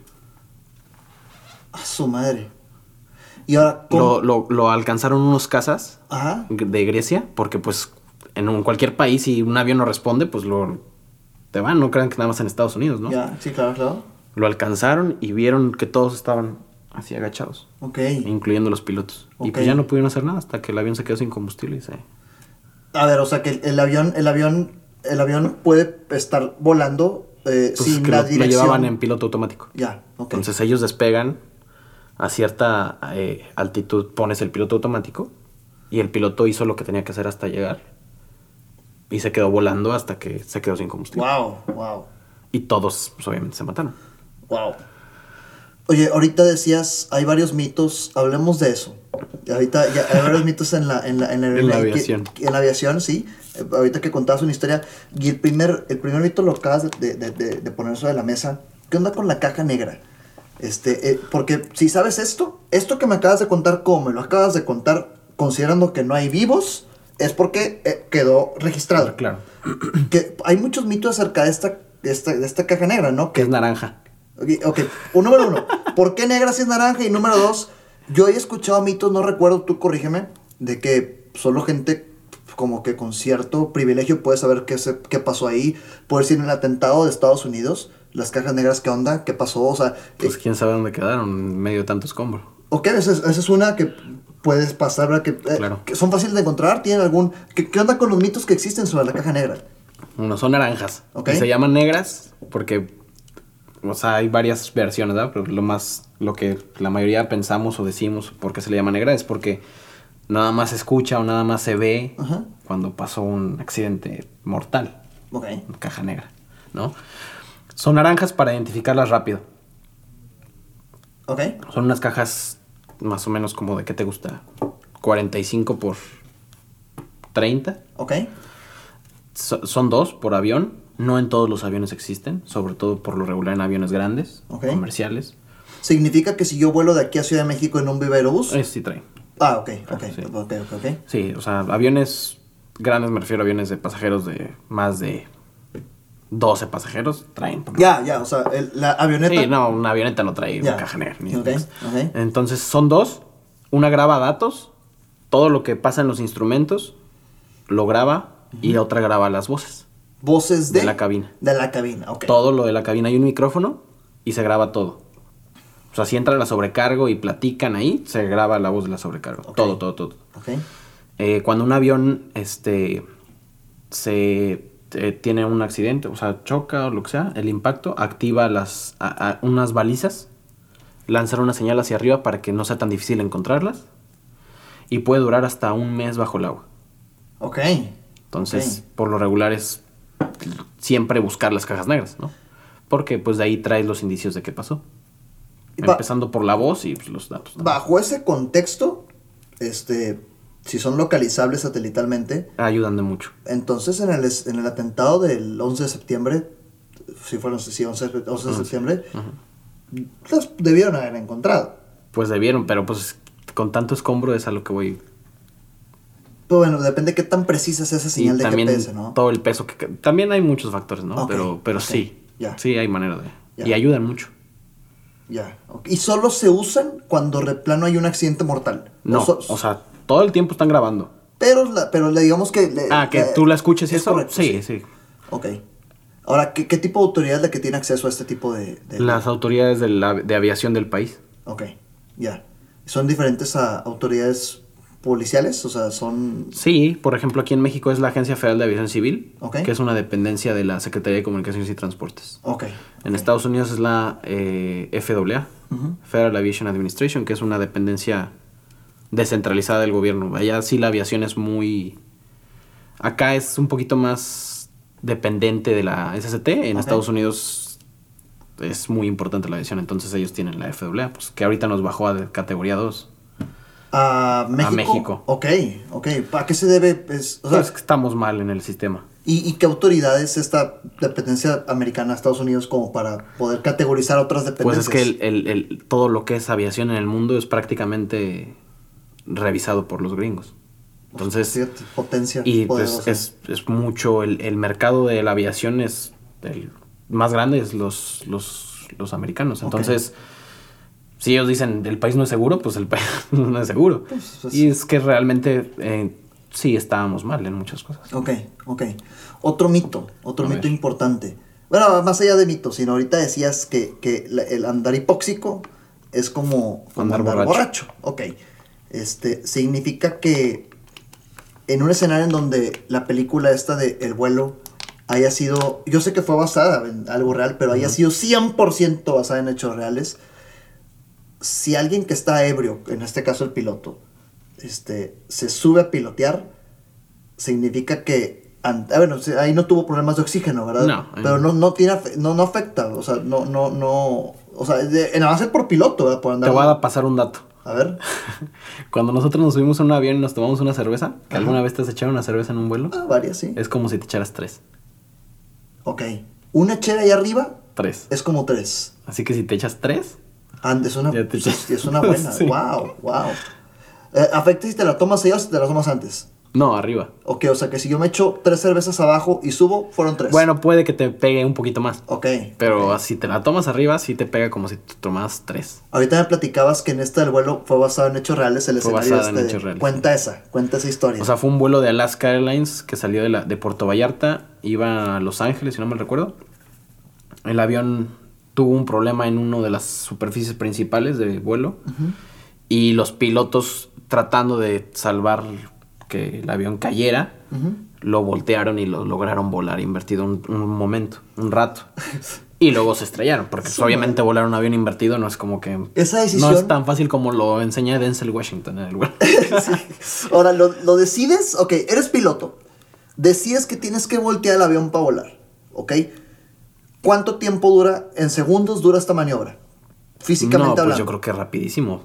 Cinco segundos. O sea, significa que pobres, O sea, pobres pasajeros fueron sí, como una caja de frijoles agitados. O sea, Yo no quiero ni imaginarme el momento real de ese avión, ¿eh? ay, imagínate en el baño, güey. O sea, qué chinga estar en, en el baño y eh, ese movimiento. No, y la adrenalina de los pilotos y de todos sabiendo, A su madre. pues, está acá, ¿no? Pero acá, acá la historia fue, pues, este, mortal, ¿verdad? Evidentemente. Sí, este se hubo- estrelló ahí por... eh, no, me, no me acuerdo si por el mar de Cortés, ahí, o, o ya de acá, de la costa de California, ahí se estrelló el avión. Ok, ok. Ya invertido, se fueron hacia abajo. Güey, ¿qué tanto en la escuela te, te... Ahorita porque acabas de decir Mar, Mar de Cortés y te sabías esta isla de Grecia y todo. Ah, Chipre. ¿Qué tanto te, te exigen tener este tema geográfico en el mundo dominado? Yo creo que, yo creo que lo traemos mucho. Yo so- o sea, lo veo en mis amigos y, y- y la gente que conozco somos pilotos, somos muy ubicados. Ok. Hasta para manejar. O sea, con una vez que vayamos a un lugar nos aprendemos cómo. Ya, o sea, es una que competencia que se Sí. desarrolla. Ok. Ok. Segundo mito. ¿Qué onda con los ovnis? Los Háblame, ovnis. háblame del mundo de los ovnis en la industria de la aviación. Pues. Si te hablo de esto, te tengo que matar después. Digo, ya, ahora, previo a grabar me dijiste que hay ciertos... Este, no, pues hay ciertos mitos en cuanto a eso, ¿no? Ok. Se dice mucho que. O sea, en- hay muchas empresas que se dice que, que- que firman, que, que piden a los pilotos no hablar de, de, de cosas que veas, no, no, no específicamente ovnis, ¿no? Ok. Sino, o sea, no hablar de esto por. Pues por no afectar eh, gráficamente, o sea, visiblemente a las empresas, etcétera, ¿no? Ok. Pero, pues yo en lo personal sí creo. Muchos amigos me han dicho que han visto muchas cosas. Y pues espero algún día verlo. Ok, o sea que en tu experiencia volando no te ha tocado no. ver un objeto volador no identificado. No, pero tengo amigos que sí me han dicho, güey, vi pues, esta madre cerca, me dio miedo, güey, o cosas, o sea, sí me han dicho. Ok, ahora, ahorita decías, fuera de cámara decías que más allá de que lo puedes ver visualmente, ves, lo ves en el radar. Pues hay, hay, hay momentos en los que eh, los controladores o los pilotos pueden llegar a ver en, en ciertos... No tan fácilmente porque ya es más complejo esto del transponder y todo esto, y no cualquier avión puede verse como tal. Pero se pueden llegar a ver puntitos, sobre todo en radares militares o radares de control. Hay una duda técnica. ¿El radar te mide únicamente longitud o latitud? No, te mide eh, en un radio y te mide, no, no te mide como tal este un, un ancho, sino que el, el- el sistema que tiene el avión, dependiendo del tipo de sistema, le manda una señal o manda una señal al radar donde, donde le dice al controlador a cuánta altitud va el avión. Ya, o sea que si a, a lo que quiero llegar es, imagínate, vas piloteando un avión y ves en el radar un puntito eh, eh, a tu derecha, ¿significa que está exactamente a tu derecha o puede estar a tu derecha abajo o a tu derecha arriba? Puede estar a tu derecha abajo, a tu derecha arriba, depende por si puede el controlador no ver la altitud. Ah, ok. Que es mucho de lo que hacen a, este los pilotos que últimamente se dedican acá a lo, Ah, ya. del otro lado. Ok, Entonces, sí, sí, sí. bajitos, de noche, para que no se vean. Sí, los respetables señores. Sí. Sí, sí, sí, sí. Pero bueno, entonces, entonces significa que si un colega tuyo te dice, yo sí vi algo en el radar, pero no lo vio a la derecha literalmente, pudo haber sido un vuelo a cierta altura o cierta... O sin el código transponder o sin el transponder activado como tal. Ok, o sea que ver el punto no te dice que es un ovni. No. No, o sea, bueno, o, o si es no identificado, pero no es algo que se pueda confundir como extraterrestre, pues. Sí. Ok, pero tienes compañeros que sí han visto Sí, tengo visualmente. un- varios amigos que me han dicho muchas veces, güey, vi esto, me pasó esto y estoy sorprendido. Te lo describen, te cuentan cómo se ve, que, o sea, te, te cuentan Pues la gran mayoría nada más que han visto rápido pasar algo frente a ellos o, arriba. Rápido nivel, ni siquiera vi cómo es. Sí, Su madre. ¿A qué velocidad va un avión ahí arriba? Depende, hay- las, las velocidades varían, o sea, pero sí, eh, poniendo un promedio, Sí, promediazo. 900 kilómetros por hora. 900 kilómetros por hora. Si vas a 900 kilómetros por hora y ves algo que flashea, te mamaste Te de imaginarás. rápido. Pues su madre, wow. Wow. Y te hacen firmar que no veas esas madres. Pues hay empresas, hay mitos que dicen que las empresas que te, hacen- te piden que no hables de ello. Wow. ¿Con qué intención? O sea, más allá de Yo que... creo que para no para que la gente no, no, no, no malinterprete, no diga están locos estos güeyes. Sí, sí, pues, y yo me voy a subir a volar con ellos, ¿no? puede afectar a las, a, a- a las acciones Muchos- de la empresa. muchos Sí, factores. Yo, yo iba a pensar, alguna vez vi un documental que era un tema conspirativo, que llegan como que ciertas autoridades que están escondidas ante los ojos normales de la gente y te dicen, no hables de esto porque pues... Pues ya ves, pero ya últimamente esto de los ovnis ya está muy... Pues, ¿Quién sabe por qué sea ya salió Estados Unidos a decir que, que ya encontraron muchas cosas, que ya vieron muchas cosas y salieron los archivos y... Y aún así, gente que está tan expuesta al fenómeno debería ser un poquito más, como que más evidente, ¿no? Más Pues, abierto. Sí, o sea, más, más evidente que es real, más evidencia. Este, yo también creo, definitivamente, pero, pero tú, incluso tú me dices, yo volado y no lo he visto. Y si Estados Unidos ya afirmó que es real y tú no lo has visto, pues oye, ¿dónde está la congruencia? Está, está interesante. Es interesante. Espero verlo algún día. Me, me Y te cuento. Por favor, es un tema muy, muy atractivo. Otro mito, ¿qué onda con el Triángulo de las Bermudas? Pues no, nunca he volado en el Triángulo de las Bermudas, pero pues dicen que sí es verdad. O sea, hay una, ex- una respuesta semilógica que dan los expertos que Que dicen si es verdad que... que, o sea, que sí te puedes perder. Porque hay como a- a- un campo magnético muy marcado en esa zona y que hace que los instrumentos, sobre todo instrumentos ya de aviones más viejos, o sea, Ajá. de épocas más pasadas donde no era tan satelital, sino era más análogo todo y que sí se volvían medio locos los instrumentos, entonces los aviones se perdían y pasaban muchas cosas. ¿Cuál- a ver, ¿cuál es la lógica detrás de eso? Eh, primero, ¿por qué es una área cargada magnéticamente hablando? No, o sea, ¿qué- de- eso no lo sé realmente bien. O sea, eh, yo he, he investigado, he visto programas donde tratan de explicar que en esa zona hay mucho magnetismo que ocasiona que los instrumentos se vuelvan un poco locos y hace que los aviones se hayan perdido o que incluso muchos barcos hayan perdido en el pasado y muchos aviones. Es que sí, fueron vehículos que se... ¿Está bien dicho vehículos? Cuando te hablo de vehículos, este... eh, Sí. ah, ah, vehículos marítimos que se pierden y también... Ah, ahora te decía de la lógica. A ver, ayúdame a entender esta lógica. Tú eres el piloto que va manejando el avión, ¿ok? Estás parado en Nueva York y quieres llegar a... Digamos que si... Que si ¿qué, qué ciudad atraviesa en línea recta el- la- las Bermudas? ¿Miami, Nueva York, Orlando? Miami a las Bermudas es recto. Ok, estás en Miami, ¿ok?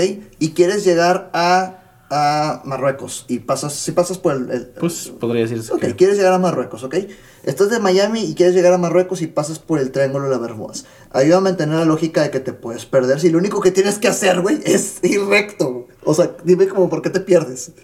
Pues porque, bueno, yo lo trato de ver en los aviones más viejitos. Ok, ok, ok. que igual no tenían este manera de ver tan fácilmente su trayectoria y pues si se te vuelve loca la brújula o el, el giro direccional la- el altímetro pues igual y te puedes entre la presión de saber a cuánta altitud estás si estás volando de noche si estás volando en malas condiciones climáticas Oh, que sí, el ya clima son varios afecta que te vuel- factores Ya. y pues ya Ok, ya, ya, sí, son muchos factores.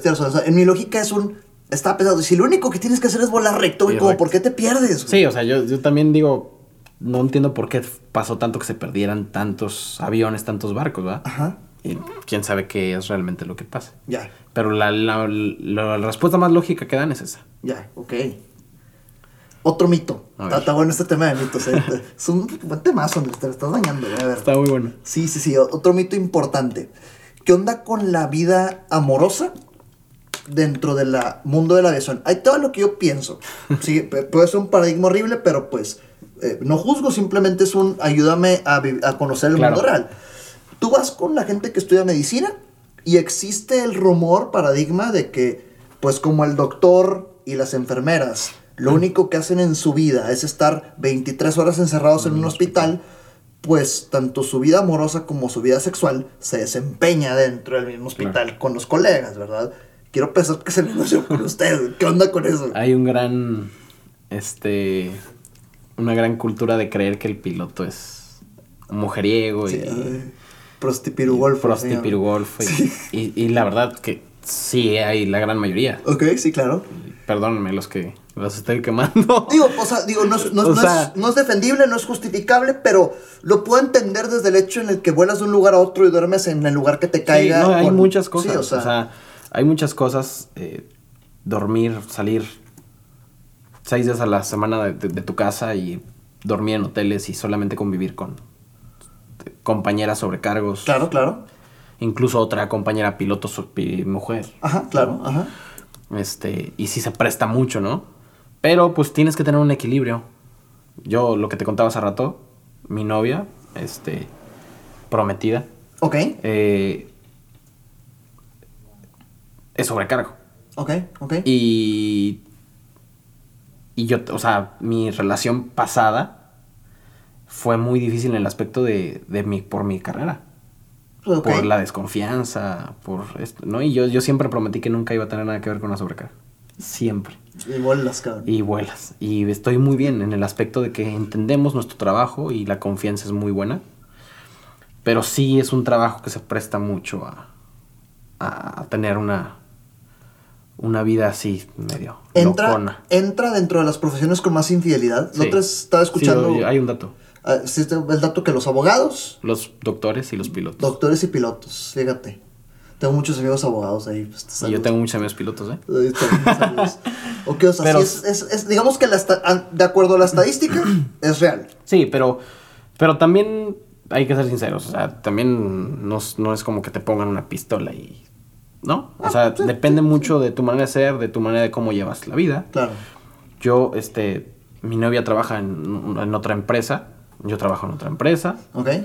Este, ¿Cómo fue que se dio? Digo, que me interesa eso. Vamos a, romanti- a romantizar un poquito el episodio. Di- Tú decías, nunca me voy a involucrar. nunca, siempre con- lo dije. con una El día que le dije a persona- mi mamá que mi novia era sobrecargo, me, se rió de mí y me dijo, siempre prometiste y dijiste que nunca jamás. ¿Cómo sucedió? Es mi alumna Ándale. En la escuela de aviación. Ok, ok. O sea, yo fui instructor, Ajá. dejé de hacerlo para pues, ya mis, mis trabajos actuales, pero sigo dando clases este, teóricas. Ok, Ahorita que es todo en línea, la Sí. escuela está aquí en Monterrey, entonces donde esté las puedo dar. ok. Y Fer, mi novia, es, fue de mi primer grupo en línea que tuve. O sea, es, es, es una relación después de COVID. Sí, Órale, empezó, bien. la conocí en línea. ¿no? Bien, wow, wow, qué buena y historia. La conocí en línea y eh, un día yo aquí en Monterrey, como en agosto del año pasado que regresé aquí a Monterrey, ella no entendía un tema y le dije, si quieres ve a la escuela, siempre cito a mis alumnos para ayudarles. Y nos conocimos, me cayó muy bien, empezamos a salir. Es de San Luis, yo soy de San Luis. Ok, Y entonces pasó que un día en San Luis, en unas vacaciones mías, me dice, ¿sabes qué? No entiendo un tema. Y le dije, estoy en San Luis, si de casualidad llegas a Avenida San Luis nos podemos ver porque ella vive en Victoria. Entonces le dije, si no, pues no te puedo ayudar. Y me dice, ah, sí, sí, voy de en estos días, de hecho, a San Luis. Nos vimos y ya, empezó. Oye, considerando que eres de San Luis y estabas en descanso, ¿qué te trae de vacaciones acá a Monterrey ahorita? Mi novia. A pesar de que es de Victoria, ¿vive aquí? No, es de aquí. O sea, vive aquí en Monterrey. Ok. Trabaja aquí en una empresa, en una aerolínea. Ya, ya. Verde, blanco y rojo. Ya, ya, ya, ya. Buena referencia. Sí. Una historia de amor. Ahorita la llevé a volar. Ya. Y ella también bajo los mismos este, eh, lineamientos de 8.5 horas Igual. y demás. Ok, wow. Pero tratamos de buscar un equilibrio, ¿no? Ok. O sea, ella tiene mucha oportunidad. eh, hay unos días que se llaman DMs, días intocables. Ok. Sobre todo en las aerolíneas se, se manejan. Son cinco días al mes que te ponen de descanso. Aparte de otros descansos, porque tienes más descanso, obviamente. Pero son cinco días obligatorios que no te puede tocar la empresa. Ok. O sea, al principio de mes te dicen estos cinco días son in- tus intocables. ¿Lo selecciona la empresa o lo seleccionas tú? Los puedes pedir tú, Ok. pero las, la empresa, al final la empresa te los decide si te los da esos días o te los da cuando ella quiere, ¿no? Entonces tratamos de ella empatarse a, a lo mío y me va a ver, o tenemos varios, o sea, yo trato de venir, Ujú, ujú. pero sí hay, hay maneras de buscar la, la relación, ¿no? Ya, ya. Fíjate, una relación, wow. Piloto sobrecargo. Ay, su madre, wow. Wow. ¿Qué otro mito importante crees que valga la pena hablar de la aviación? Digo, ya, los ovnis y el tren de Bermuda es algo muy, muy interesante. Hay películas y documentales de eso. La vida amorosa también. ¿Qué, qué, qué otro tema sabroso crees tú que sea, sea importante que alguien no conoce deba conocer? Datos importantes. Datos importantes. Ahí tengo varios, va- varios videos de datos interesantes de la aviación. Este. Es que hay muchísimos. Pero. Este. A ver qué será. No sé, los, los motores no se llaman turbinas. ¿Ok? Se llaman turbofan, hay turboshaft, turboprop. La turbina es un componente adentro del motor. Nada más. Ok, ya. De Fíjate. varios que tiene. O sea, es como otro inventazo como la avioneta. Porque muchas veces dicen las- un avión de turbina o las turbinas. No, pues realmente la turbina es un, un pequeño componente dentro de, Ok. del avión. Del, ok, del motor del avión. Ya. ¿Qué más? Eh, no volamos todo el tiempo con piloto automático, como creen. Sí volamos Sí, el avión creen que, chulada, creen que nos subimos y nada más botoncito, no, realmente sí trabajamos. Ajá. Eh, el vuelo más corto del mundo dura un minuto y medio. ¿Qué, ¿Cómo es Es un vuelo comercial entre unas islas británicas. Un minuto y medio. Tanto- Despega, o sea, y sube. Ahí y existe el mismo protocolo, güey, de una hora antes. Todo es pues, un vuelo comercial. O sea, qué absurdo. Digo, nunca lo he ido a hacer, pero Sí, pero o sea, Debe ¿qué- existir. ¿Qué chamba tú como piloto? Te llegas una hora antes del vuelo para hacer todo el protocolo, un minuto de vuelo, otra hora. otra hora. no mames. wow. Wow, es, que sí, es como el vuelo que existe aquí en frontera, ¿verdad? Que a McAllen de aquí a... Ándale, sí. Sí, wow. Digo, estos son un poquito más largos, ¿verdad? Pero Ok. sí hay.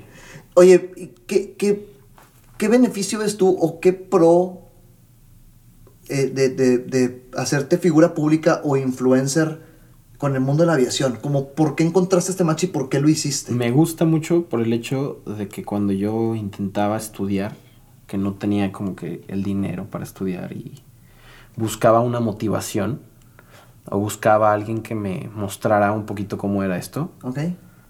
eh, no lo había. Entonces cuando yo ya logré mi, mi sueño y mi meta, dije, lo mínimo que puedo hacer es compartir esto o motivar a otros que están en mi lugar a lograr sus sueños ser piloto. Entonces enfoqué mis redes sociales en eso, vi que la gente le gustó y empecé a crecer. Y pues todos mis videos son eso, enfocados en o enseñar O motivar. Igual las fotos, o enseñar o motivar. Ok. O sea, ¿Te, te ayuda en algo en tu carrera? O sea, viéndolo de esa forma. Porque yo entiendo, por decir, a mí el podcast, este, mucho tiempo me dediqué a, a ser entrenador en ventas. Ah, De repente me contratan para hacerlo, pero ahorita mi giro es otro negocio totalmente, temas de trámites en, en México de Infonavit. Pero me encanta hacer esto, me gusta mucho. Y salpica, salpica mucho con mucha, mucho negocio, porque pues estamos compartiendo contenido, la gente sabe a qué me dedico, este, evidentemente buscamos que eso sea un proyecto, este, pero salpica mucho negocio. En tu caso es así, o sea, salpica algo de negocio el, el- tener esta figura. Pues hasta ahorita realmente no. O sea, yo lo hago bien enfocado en, en, en esto, o sea, en, en motivar. Ajá, o sea, me ajá. gusta mucho ayudar a la gente. Claro. O sea, porque te digo, es, es una carrera de mucho ego. Esto, o sea, te encuentras con gente muy mala. Ya. O sea, gente que sí te pone mucho el pie. Que muchas veces, o sea, yo me he encontrado gente que estuvo, se tardó igual que yo en de años o más años y, y trabajó de muchas cosas para lograr y te voltean a ver. Hoy que ya son pilotos, te voltean a ver como si fueras un bicho raro. Claro, así. claro. Y a mí no me gusta eso, ¿no? Es un mundo de mucho ego el de la aviación. Hay muchísimo ego, hay muchas malas vibras en, la, en los chavos, en la gente. Entonces, mi enfoque es que vean que sí se puede. Ok. O sea, yo si yo pude hacerlo, Claro, claro. yo fui entrenador de fútbol durante cinco años, pagando mi carrera, Oye, pues ¿qué edad tienes? 28. 28.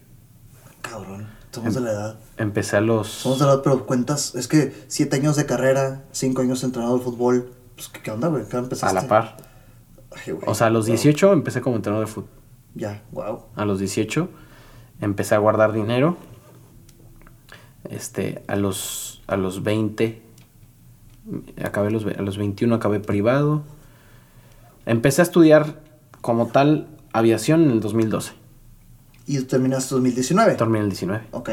Wow. Y fueron, o sea, de que juntaba un dinero y lo pagaba la escuela.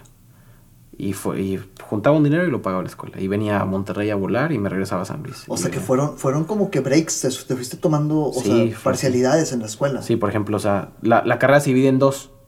El piloto es una licencia de piloto privado que obtienes primero Ajá, y luego la de comercial. O sea, la de privado es prácticamente un requisito, no puedes trabajar con ella. ok. Es para gente que, por ejemplo, tiene sus aviones y quiere volar su avión, saca una licencia de piloto privado. Ok, y hay una carrera para eso, hay un estudio para eso. Sí, es un curso, es corto, tres meses la teoría y son 40 horas de vuelo. O sea que es lo proporcional a el estudio para la, la licencia de manejo, pero acá con eh, como un estudio son, profesional. vale como 120 mil pesos. Desde ahí estamos hablando de un buen billete. Es el primer, el primer paso para ser piloto comercial. 5 mil dólares, 6 mil dólares, sí. Y, y, y lo obtu- haz de cuenta, empecé en el 2012, hice mi teoría. Ok. Y acabé mi teoría y me acuerdo que fue la graduación de la escuela y a todos les entregaron la licencia porque todos los demás compañeros sí volaron y acabaron y todo. Y, y a mí nada más me entregaron mi bitácora sin Sí. nada. Y yo así, bueno, y empecé a trabajar 12, 13, 14 y en el 15 acabé, ya junté toda la lana, Ajá. la pagué y me vine en el verano. Ok. Hice las 40 horas en julio y agosto del 2015. Y me regresé a San Luis. Y seguí trabajando el 15, el 16. ¿En qué trabajabas en ese entonces para... para... De entrenador de fútbol. Ok, Todo eso fue, todo fue la par, tiempo. fue la par ya. Ok, ya. Regresé 15, 16, 17. En, antes del en el verano del 17 ya junté la mayor parte del dinero de comercial, de la, la carrera comercial, y ya me regresé a Monterrey a vivir. Ya renuncié ya a mi trabajo, ya me cambié bien acá.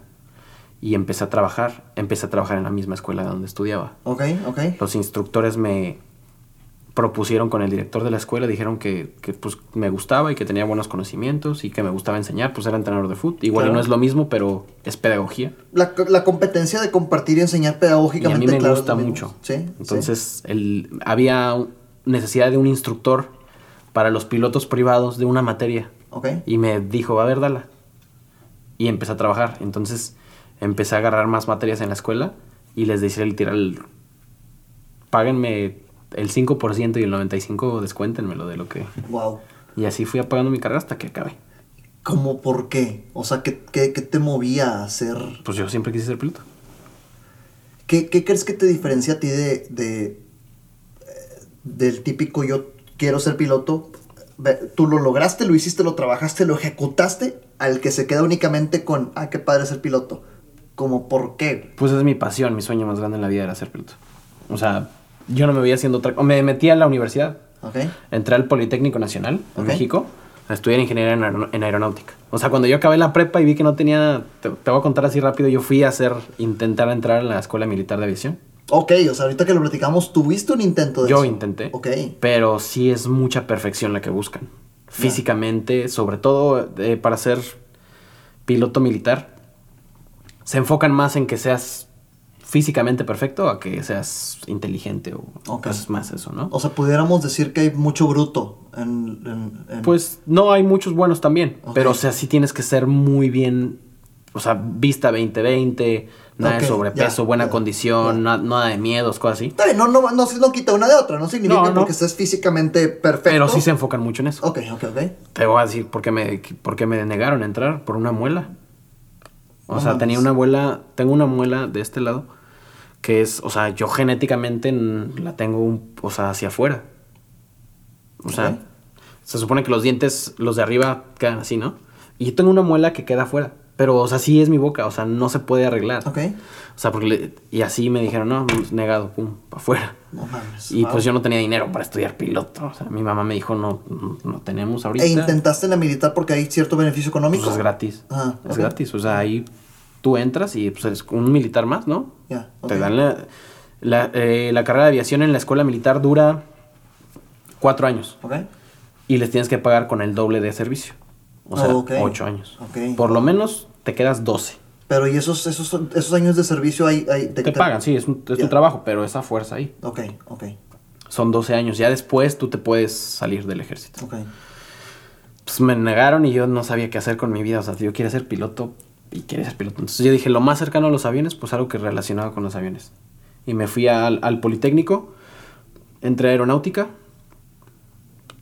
y no me gustó nada. O sea, eh, dibujar y... mat- eh, es una ingeniería, ¿no? Al Ajá. fin y al cabo, o sea, no me gustó nada. Pasé el, estuve un año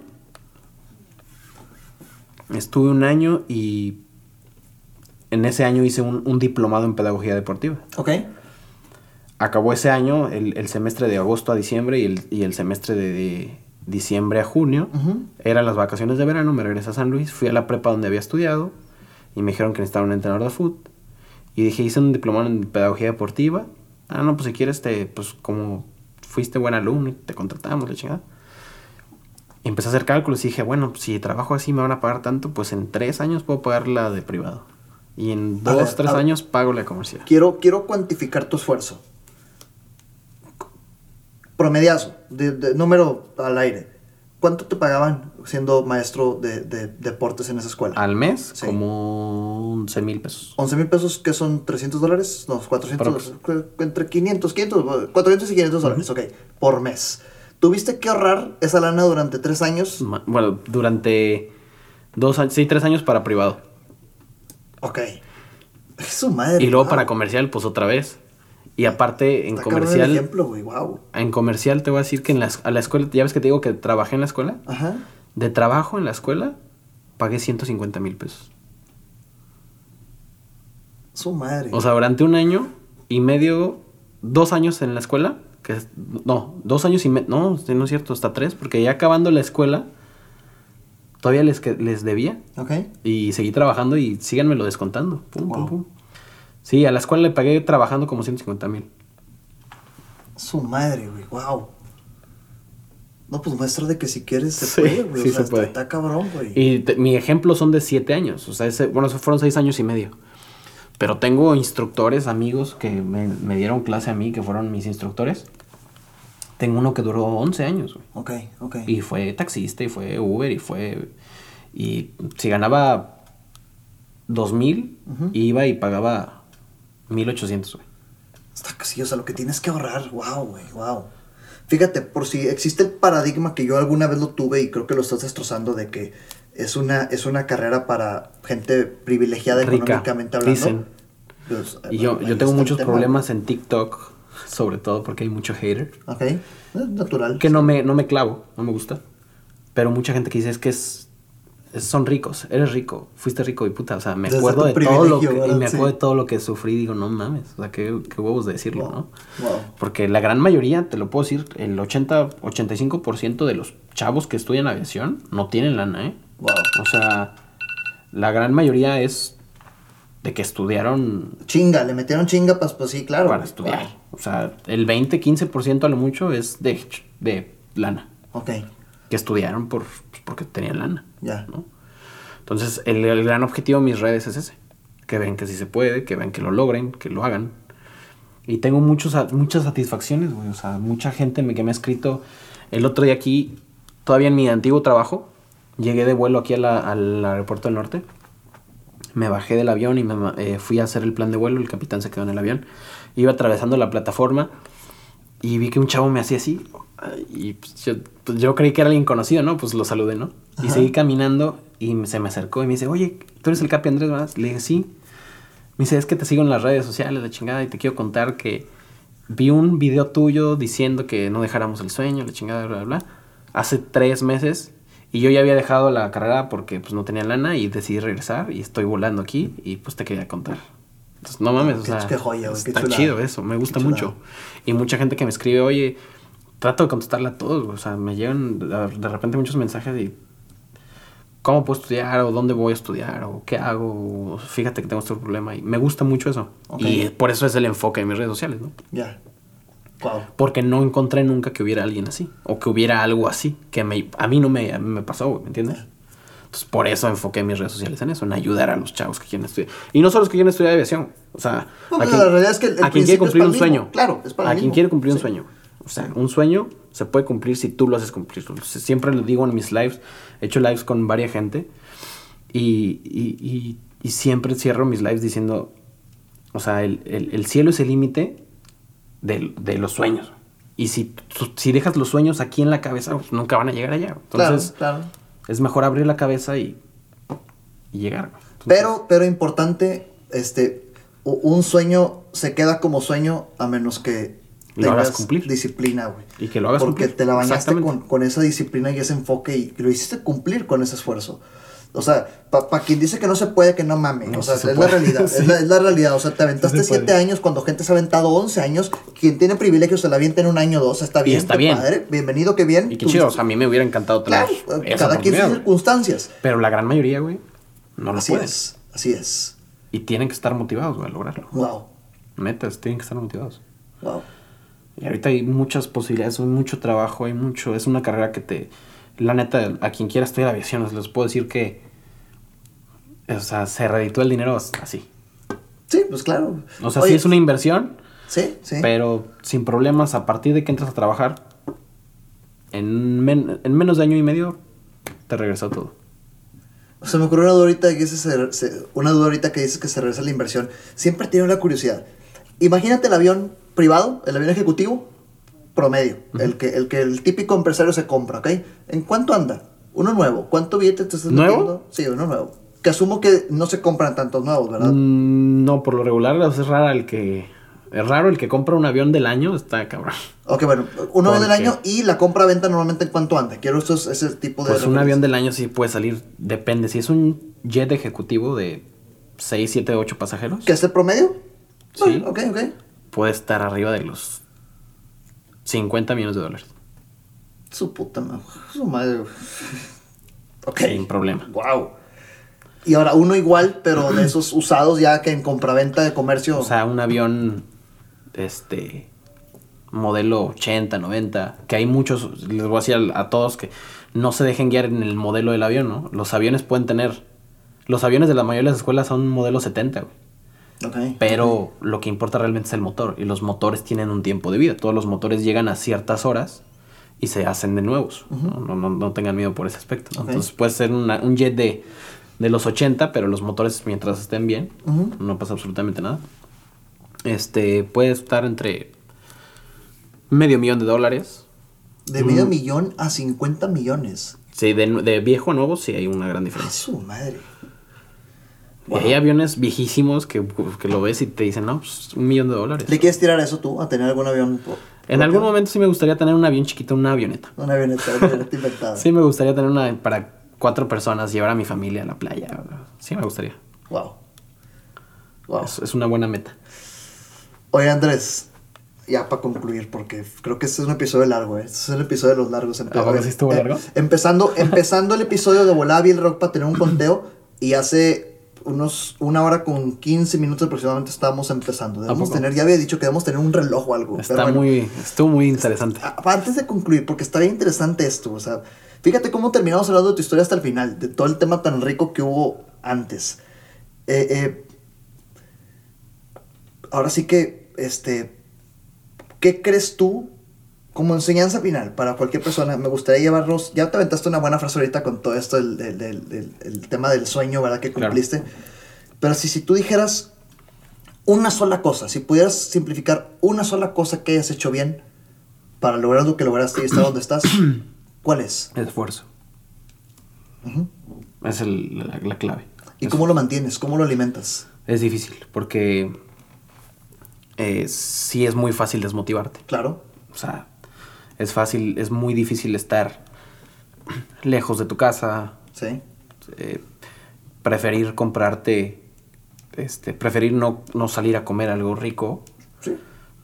y pagar una hora de vuelo, güey. O sea, Placeres yo era, inmediatos, claro, sí, sí, sí. yo era lo que se pueda comer, si es un atún, si es esto, si es esto, y, y agarrar tu camioncito hasta el aeropuerto del norte y bajarte y volar. Y me aventaba, güey, desde la plataforma general, que es ahí donde está el lobby del aeropuerto, hasta el final, güey. Pinche día de julio con 39 grados, güey. No mames, llegaba hecho sopa, güey. Y, y pasa gente y no te arrae y, y, y así durante años, güey. Wow. Y pues todo era por llegar a volar, güey. Te- Todavía te metías una putiza ahí en el avión volando porque pues también hace calor, es un avión chiquito, se está moviendo todo el tiempo. Es que son cosas que la gente no ve. La gente no ve. O sea, es lo que piensan los haters, te lo aseguro. Te ven a toda madre en un vuelo, güey, la vida de Sí, piloto. y que lo que las redes, la verdad, las redes muestran la mejor de la vida de uno. Pero pues ve la chinga que hay detrás, güey. Sí, hay mucho detrás. Wow. Pero pues obviamente hay que hacer un equilibrio, ¿no? Y yo siempre decía, no mames, o sea, el día de mañana voy a tener lo que siempre quise, voy a estar volando el avión que siempre quise, voy a estar tranquilo. Hoy le digo a mi novia, siempre estos últimos días le he dicho que me siento muy bien porque me siento muy completo. O sea, no tengo deudas, logré mi sueño, vuelo el avión de mis sueños, vuelo en San Luis, que es mi ciudad donde yo nací. Sí. Tengo mi novia, tengo mi coche. Entonces me siento súper tranquilo que después de siete años, no es mentira, y se los digo por, por experiencia propia, que, que el esfuerzo tiene sus recompensas bien cabronas. Cuando dices el avión de tus sueños es el Boeing 737. Es, es- es el avión que siempre soñé volar Ajá. desde chiquito. ¿Por qué? Y- No, porque lo volaba así desde en el simulador, o sea, en mis juegos y, Sí. y tenía mis avioncitos 737 y algún día voy a volar y pues, ya. Los chingos de preguntas. ¿no? Ya las siguientes serán fueras de cada uno. Vamos a echar unas cervecitas ahorita para seguir platicando. Quiero agradecerle a Rafa, Regio Parrillero, porque nos presentó Mi carnal, digitalmente hablando.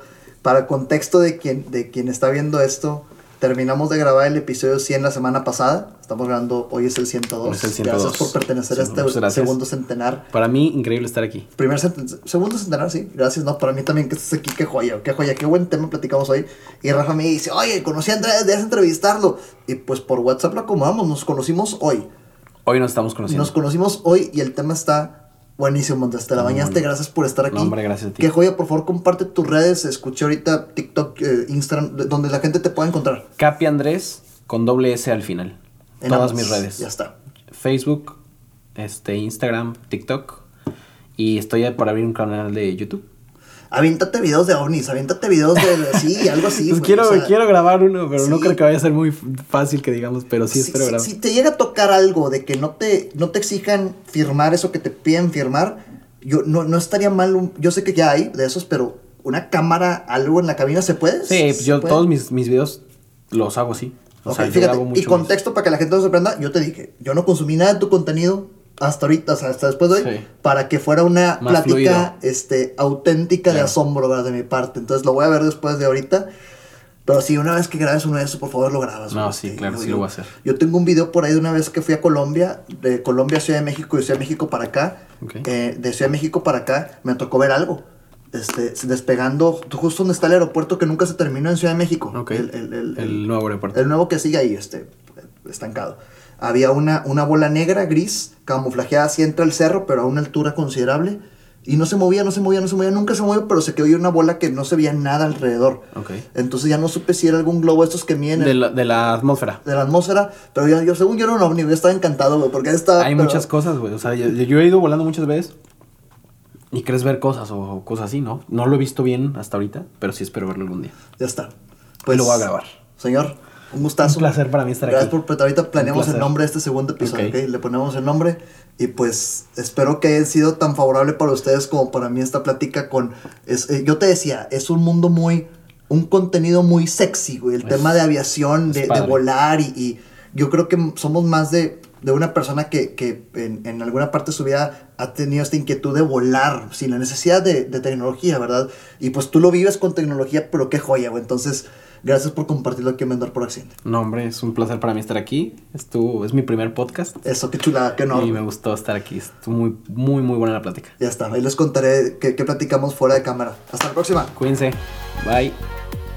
Recuerda que nada de lo que escuchaste aquí sirve de algo si no lo ejecutas. Gracias por escucharme, comparte para llegar y motivar a más personas. Sígueme en redes sociales como arroba Ram González A, en Facebook, Instagram, YouTube y LinkedIn.